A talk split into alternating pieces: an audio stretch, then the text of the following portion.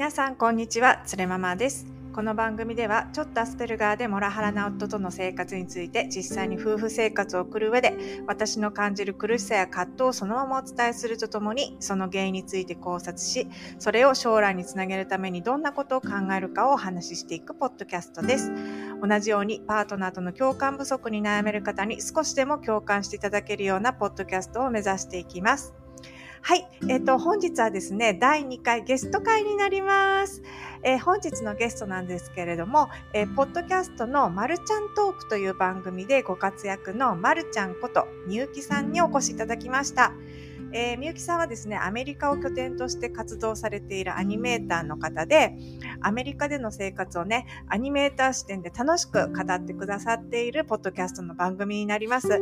えー、どんな番組かね、ぜひ、あの、聞いてみてください。概要欄に詳細を貼らせていただきます。それでは、みゆきさんとのゲストトークお楽しみください。それでは、どうぞ。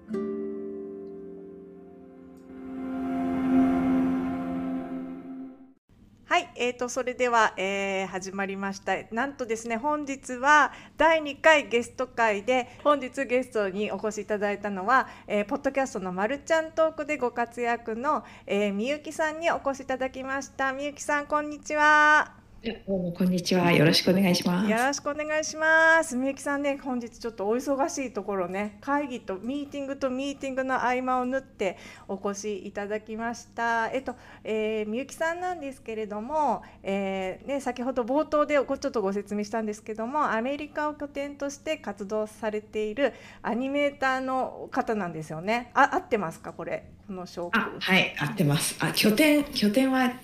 アメリカではなくなったんですけど、うん、ああそうだったそうアメリカを生活がすごく長かったんですけれども最近日本に引っ越されたって感じですよね。はい、そうですね。はい、なんか私の知ってる限りではみゆきさんは、えー、アニメーター兼、えー、ポッドキャスター兼 SNS インフルエンサー兼一時のママみたいな感じなんですけど。インフルエンサーではないかもしれない。そういろいろ兼ねてるのかなっていうなんかイメージなんですけど。そうなんですけどそんまあそうですね。なんかちょっと自己紹介とかした方がいいですか、そうですね。じゃあちょっとあのあの簡単に自己紹介いただいてもよろしいでしょうか？そうですね。インフルエンサーインフルエンサーのつもりはないんですけれども。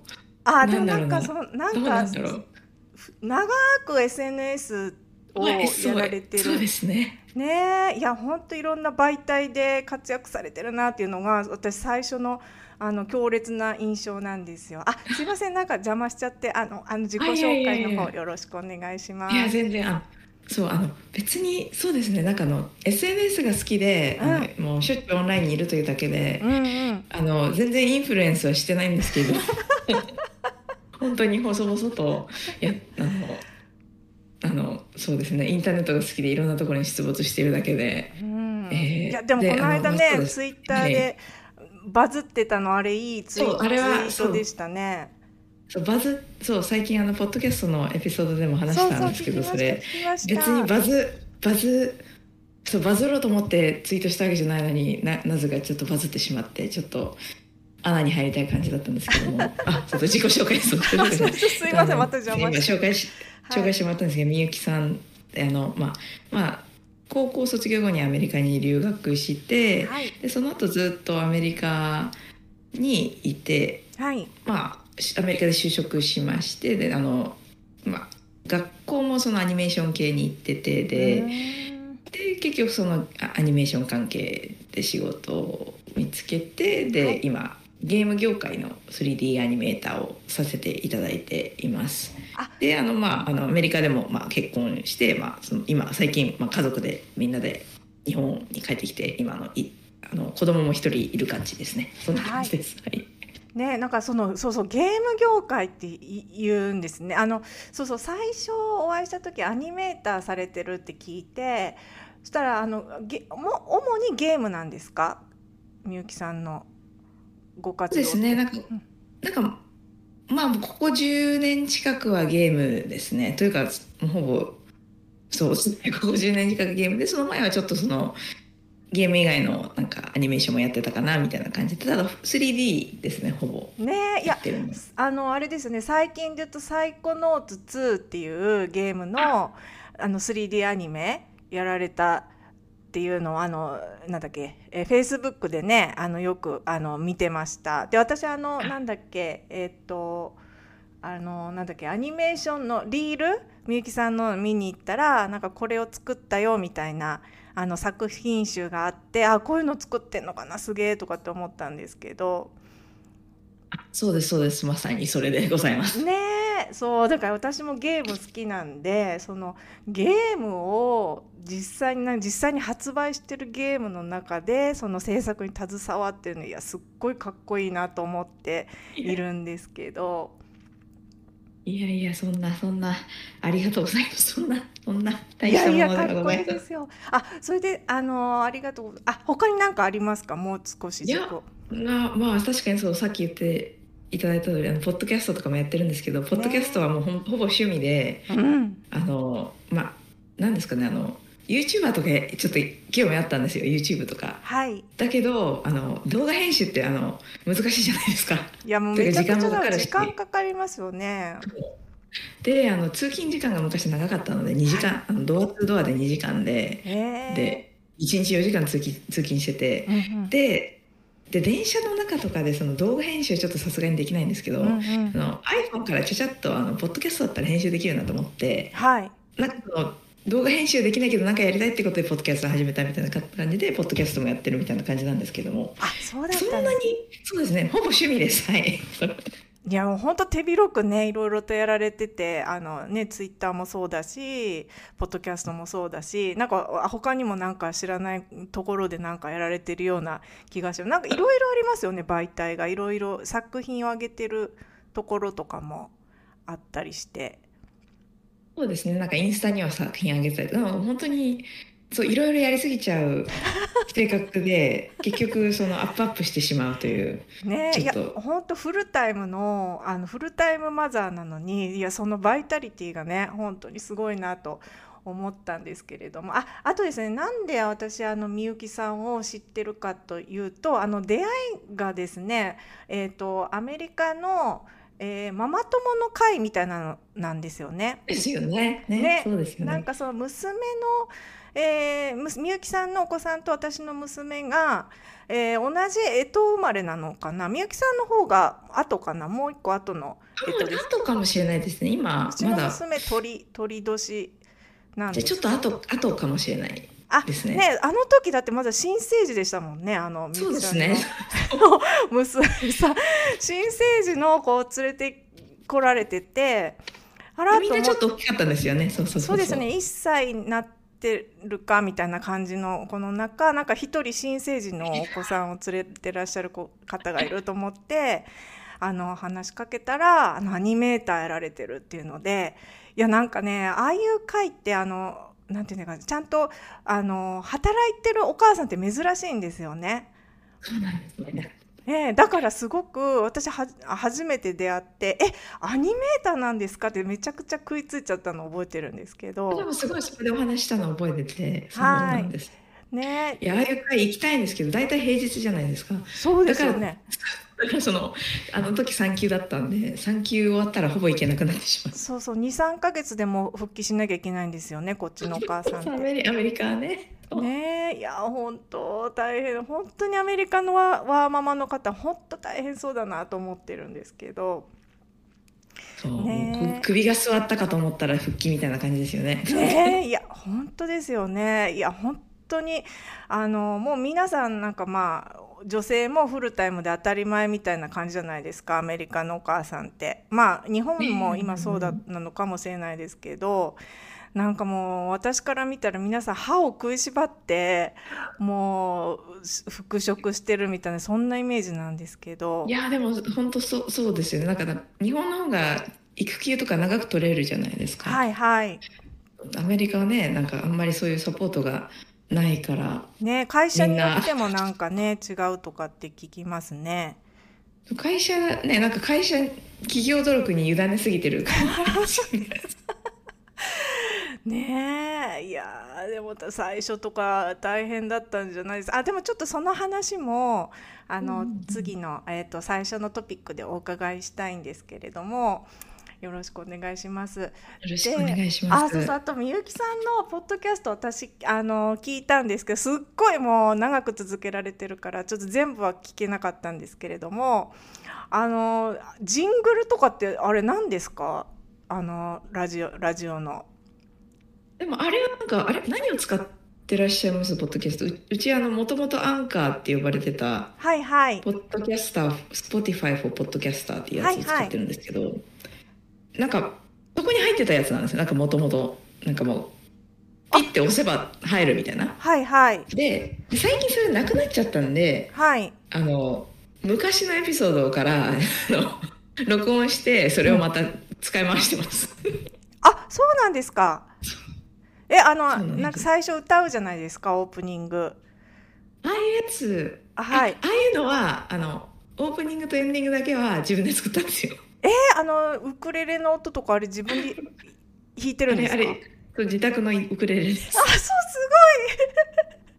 ごい。本当にねみゆきさんのポッドキャストあの素晴らしくてそのなんていうかエンディングとオープニングとあといろんなキャラがなんか登場するんですよね。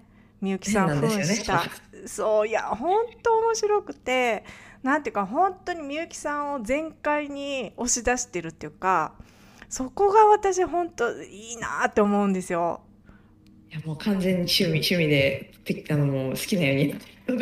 ねちょっとね皆さんぜひみゆきさんのポッドキャストもあの聞いてみてください。ありがとうございます。でえっと、あそれで早速なんですけど、えっと、今日のテーマであの私あのポッドキャストでですねあのうちのモラハラの旦那さんの悪口を、まあ、ひたすら日々あの言ってるみたいな番組なんですけれどもじゃ本当ね夫婦間のコミュニケーションって難しいいいなっていうのを本当に痛感してて、まあ、うちの旦那さんはちょっとねあの、まあ、いつも言ってるみたいにモラハラ気質で女性差別的な感じがあるので、まあ、それをさらに難しくしてると思うんですけど、えっと、みゆきさんの旦那さんっていうのが、えっと、黒人の方なんですよね。そうですね。あのアメリカアフリカ系アメリカ人。ああのじゃあ、えーと、もうアメ生まれがもうアメリカなんですか？そうですね。もうアメリカどころかもうシリコンバレー育ちシリコンバレー生まれみたいな感じで。あそうなんですか。そうそうだからどこにも行ったことない。あそうだったんですか。それで日本へみたいな。シリコンバレーの次日本にみたいな そうなんですよああ感じなんですねであので黒人のか旦那様でえー、国際結婚ですよねいわゆるそうすると。まあそうなるんですよねそう。ね日本とアメリカの国際結婚。でその、ね、私も日本人同士ですらめちゃくちゃあもうコミュニケーション取れないんですよもううちの旦那さんと。でその言葉がその違うじゃないですか。みゆきさんでももうあの18歳からアメリカってことはまあ英語があの分かるのかもしれないんですけれどもなんか違う言葉でその旦那さんとコミュニケーションって取れるものなのかっていうのが気になってるんですけど。そうですね。そう。あのななんですかね。まだ英語まあ、もともとあのうち夫に出会ったのが19の時なんですよ。はい、あそうなんですか。そう。だからもうそうですね。出会ってから17年近くなんですけど、うんはい、結構長い長い付き合いで。そうなんですか。そんなもうじゃあ学生時代からのお付き合いで。そうですね。ただなんかその出会った時はもうあの18でアメリカに来たんですけど、はい、あんまり英語も英語も英語もそこまで上手じゃなかったんですよ。やっぱり当時は。うん。今今今でこそまあそこそこちょっとまあまあまあ大丈夫かなぐらいにいやいやもうみゆきさんもほぼ今ネイティブ英語ですよ。いやいやいや。素晴らしい。全然ネイティブではないんですけど、うんうん、でもななんですかね。そうですね。なんかまあ、結局、まあ、その前提大前提として結局ほら人間なんてみんな価値観とか違うし、うん、まあ、なんかその自分の当たり前なんて結局誰かの非常識かもしれないっていうのは、うん、あのこれは別に結構国際結婚じゃなくても日本人同士だって同じことだと思うんですけども、ででもでもあのやっぱり国際結婚みたいになるとやっぱりその違う文化圏から2人が来ているということで、はい、やっぱその価値観の違いみたいなのがちょっと流しやすいっていうのは確かにあるのかもしれないんですよね。あ逆に。そう だからその日本人同士だと「うん、えなんで?」みたいななんか相手が非常識っていうふうに思いやすいんですけど、うん、そのあでもアメリカの人だからこれもしかして文化の違いかなみたいになるんで結局文化の違いじゃなくて単にその人の癖だったみたいなのがあるんですけども なんかそう思うことでなんかそのなんだろうもしかして、常識がちょっと私とは違うのかもしれないっていう方向になんかちょっと気づきやすいっていうのはあるのかなと思うんですよね。うん、ああそっかそっか。逆にね。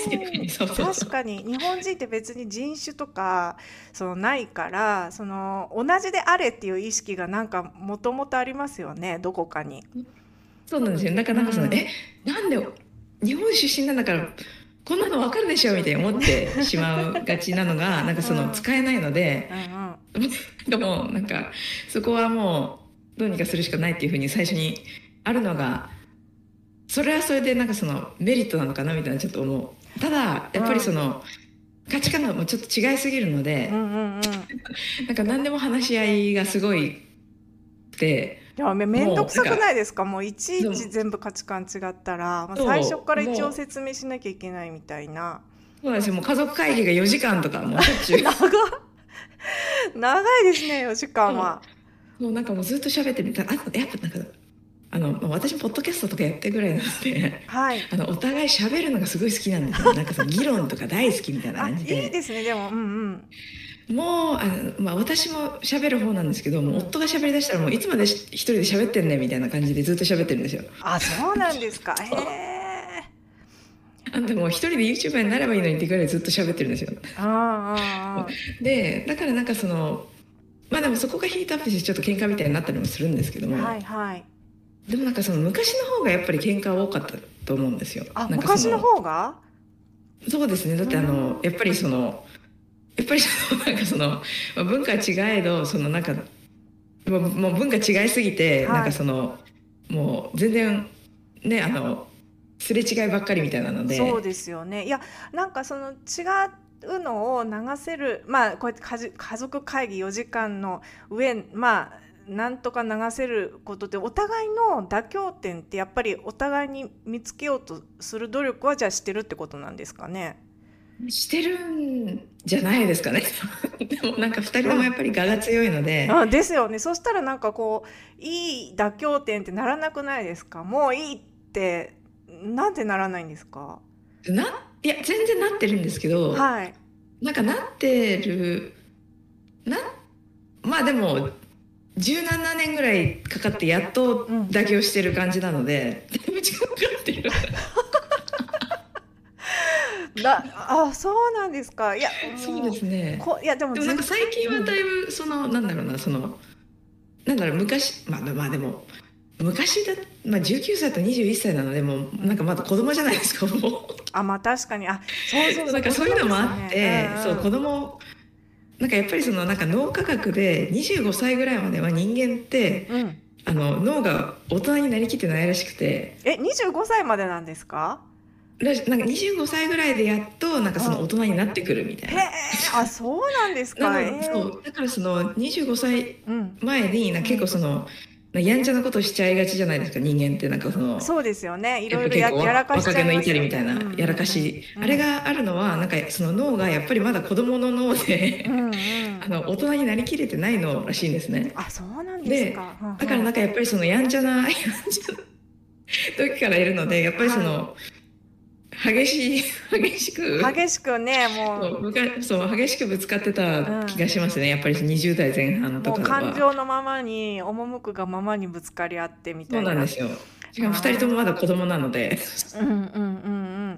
でもそういう意味ではそうですね、はい、甘かったみたいな昔は。ただなんか最近はやっぱり2人ともちゃんと大人になって。脳も。脳もね。あ脳が育って。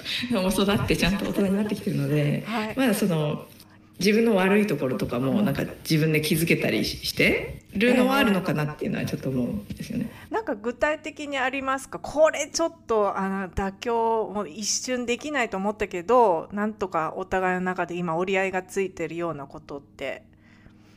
そうねなんかだから例えばそのなんかその連れママさんのポッドキャストとか聞いてると結構その、はい、なんかモラハラ気質みたいなところは確かにちょっとあったんですよ昔から。はいはい、でまあなんかその人の話結構まあ我が強くて、うん、その なんか自分自分のね道を行くみたいな感じなので、はい、なんかその人の話を聞かないみたいなそれでなんか例えばその出かけて行って、はい、なんか全部自分のしたいことをしで自分のしたいことをしちゃうみたいな感じああそうそうそうなんかこの間言ってたんですよ私の友達の人がそういうふうに。なんか自分のがして楽しいことは他人も楽しいと思っているはずみたいなそういうマインドの人がいるって友達から聞いて、はい、それでちょっと自分のなんだろうプランじゃないことをなこの言われるとなんかちょっと機嫌が悪くなったりとかするんですよ。でそれでだからその私結構もうなんかあの何にも言わないからもうもう好きにしてみたいになっちゃったんですよ。はいはいはい。だけどなんかそれはちょっとやっぱりその30 30いくつもうすぐ40みたいになるとなんかそれを自分でもちょっと分かってきてるっぽくてああすごい。分かってきたんですか？そうですなんかそのだからその出かけてて、はい、なんかそのなんかどこ行くとかどこ食べるんやどこでもいいんじゃないみたいななんでそんないつも意見言わないんだみたいな言って いやいやそれおめえがよとか。おめえがよとかってちょっと思ったらでもその後すぐに、うん、まあでも俺が俺が文句言うからだよね自分で言ったんですよ。ああ、そそれ面白いですね。分かっとるやん。分かってるやんみたいな。うんうんうん。そう、だからなんかちょっとななセルフアウェアというか。ああ、セルフアウェアが。セルフアウェアではあるんですよ。あ、すごい。え、その、まあ、そのことについて喧嘩したことはないんですか？もうあなたいつも自分の行きたいとこばっかりやないか、みたいな。いっぱいある、いっぱいある。あ、そうか、そうか。山のように喧嘩して、うんうん、なんか、もうプンプン怒ってみたいなのあるんですけど、なんか最近そういう、そういう、ちょっと、ちょっとセルフアウェアな部分が増えてきてるなというのはちょっと思ってますね。40手前にしても脳がねすごく育ってって感じのあすごい素敵ですね。こっちでこっちで「いやそれはあんたがよ」って言おう言おうと思ったらうん、あでも俺が文句言うからだよ そうですよ。あそうですよ。その通りですよ。あそうなんですねえでもその逆にじゃあご主人に譲ってもらってるなと思うこともありますか？そうですねでもなんかそのま、まなんかその自分私すっごいお片付けができないんですよ。あ私もできないです全く。でお片付けがこれっぽっちもできなくてで、はい、夫は上手なんですよ。えー、めちゃくちゃ羨ましい。であのでそれでなんかもう片付けを全然しないみたいなずっと言われてる言われてるんですけど、はい、その辺最近はちょっと気をつけるようになってきてでも相変わらず自分の机だけ私の机が一番家家で一番汚いのが私の机周りなんですけど。あじゃあちょっとリビングとかそういうとこは片付けるんですか？いやもうめちゃくちゃ片付いてるんです。もう夫が帰ってくるともうすぐに片片付け出す。なんか、まあ、こんなのが出ててみたいな。あ そうなんですね。あであでもちょっとみゆきさんもあちょっと片付けようかなみたいな感じになってるってことですか？そうですねそうですね。なかなかまあでもなんかやっぱお互いに悪いところもあるのは分かってるので、はい、そういう意味ではなんかそうですねなんかちょっとまあどっちもどっちみたいなちょっとだけあるので。あそうなんですね。あの言葉のなんかあの壁とかってないんですか？単純な。あでもそうですね。なんか言葉のせいで、なんか意思疎通ができてなかったのかなみたいなやっぱりその最初の前半、はい、十数年ぐらいはあったのかなみたいな思うんですよね。あそうですか。そのみゆきさんの英語力が上がるにつれてちょっと誤解も解けてきたみたいなところもあるんですか？そうですね。そうですね。あいやそれが私だってもう英語話す人と分かり合える気がしないですもんね全く。もう私も本当赤ちゃんみたいにやっぱ英語ができないと赤ちゃん赤ちゃん化するじゃないですか。もううんなんか片言だし文法もめちゃくちゃだしで言ってることも浅いし簡単なワードしか出てこないしみたいになるからなんかこれで大人の付き合いができるとか思えないなとかやっぱり思っちゃいますね。なんか自分それは確かになんかね、うん、なんかそのちょっとフラストレーションたまる時はああるあるかなってなんかそのやっぱり日本語の方が上手に言葉が出てくるじゃないですか。ああ、みゆきさんでもそうですか？それ、それは本当に。うんうんうん。全然に、だって英語でポッドキャストやろうとかあんまり思わない。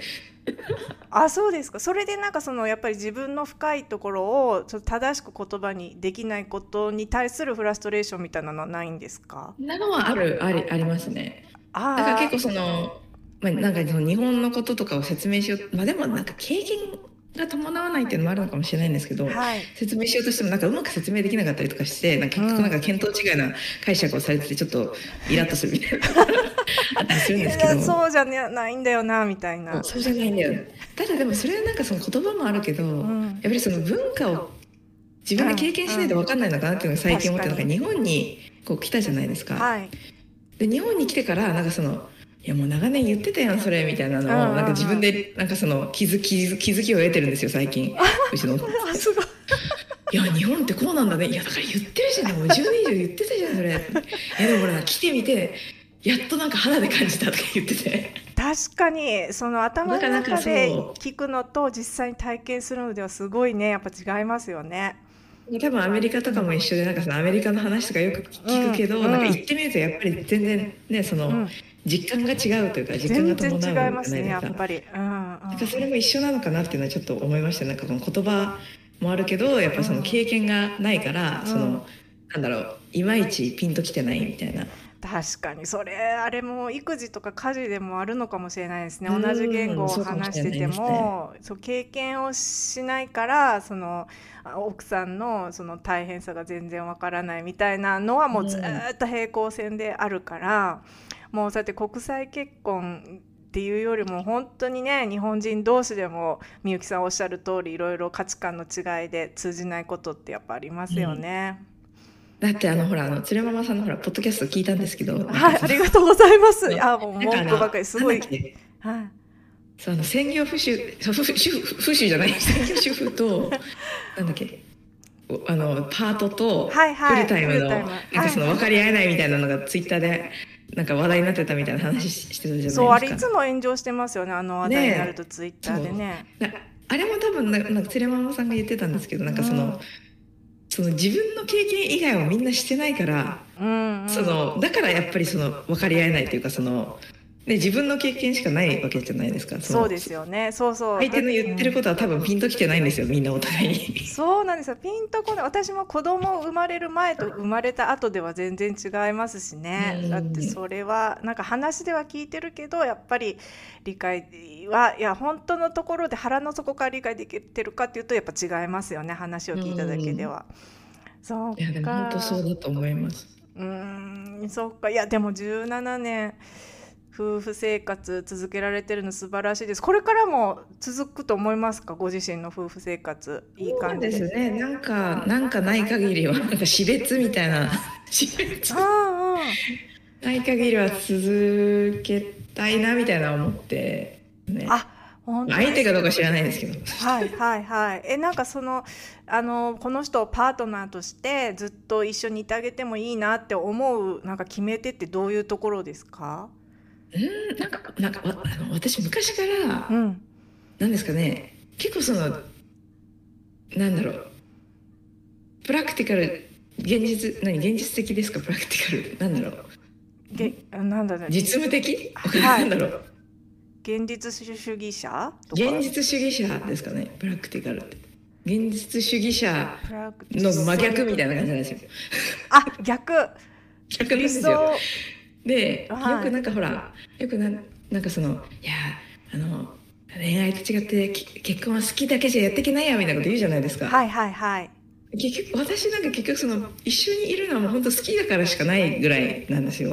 うんいやそうだと思いますけど、ね、そうだからなんかそのもうなんかそのいいやと思っまあでもこれ多分その自分があのあの今鶴山さん言ってたみたいにその、はい、やっぱりその離婚できる準備ができるまでみたいなこと言ってたじゃないですか。はいはい。そういう意味では今なんか逆に私が今以下の大黒柱みたいなはいはいはい。あのまあそのなんか離婚とかしようと思えばいつでもできるみたいなのは、うん、そのちょっと強い意味であるんですよね。ああ。そういう意味でもうなんかそのじゃあなんで一緒にいるんだって言ったらなんか自分がそうしたいから一緒にいるだけみたいなそこしかもう理由がないみたいな感じなんですよね。あそうなんですね。そうなんですよだからなんかそう思えるのはそういう意味ではそのなんかよくなんかその、あでもよく言うじゃないですかなんかその女性は手に職つけた方がいいみたいな。なんかなんかああいうああいうなんかそのそれがあるっていうのはやっぱちょっと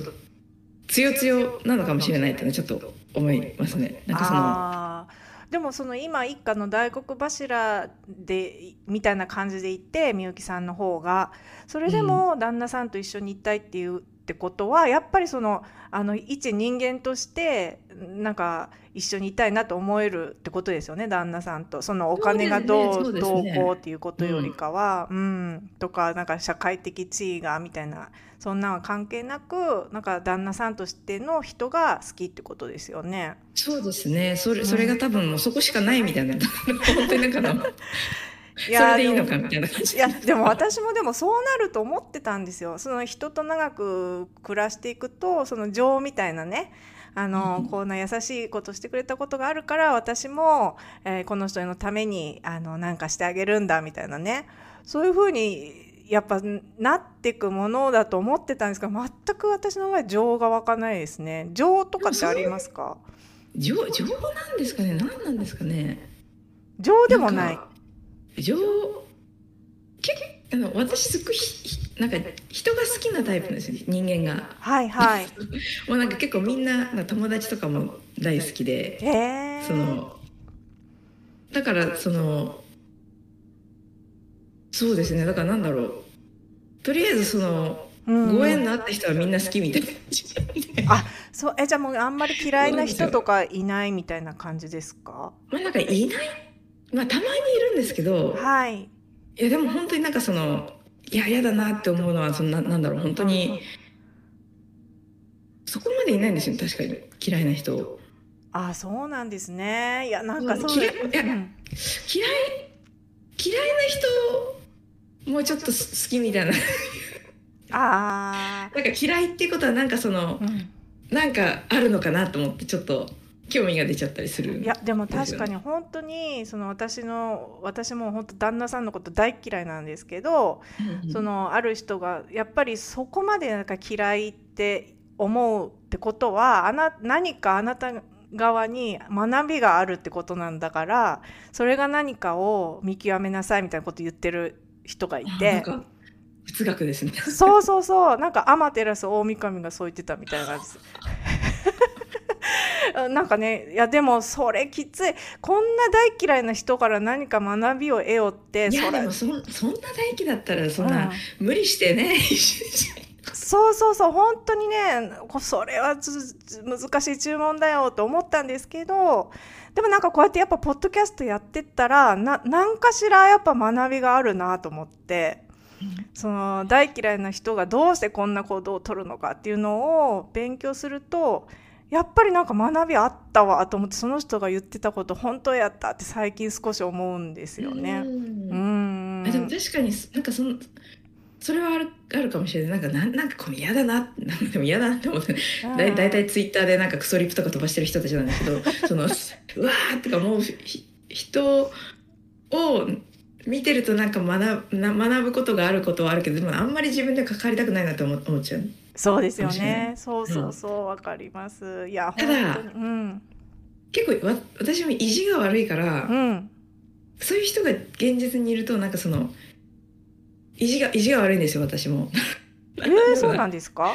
なんかそうそうなんかすっごいねその、うん、なんかそう意地が悪いんですよななんだろうな。うん、だから多分多分なその鶴ママさんのその聞いてたりするとそのポッドキャストを。はいはい。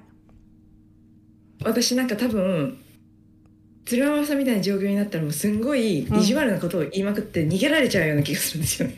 あめちゃくちゃ言ってます私本当にあのー、言ってます？なんかいや本当に消え去れみたいなこともすごい言ってますしねいやもう本当に人格を貶めることも言ってると思うんですけどなんかあんまり届いてないみたいでなんかあのなんあでもなんだろうななんかね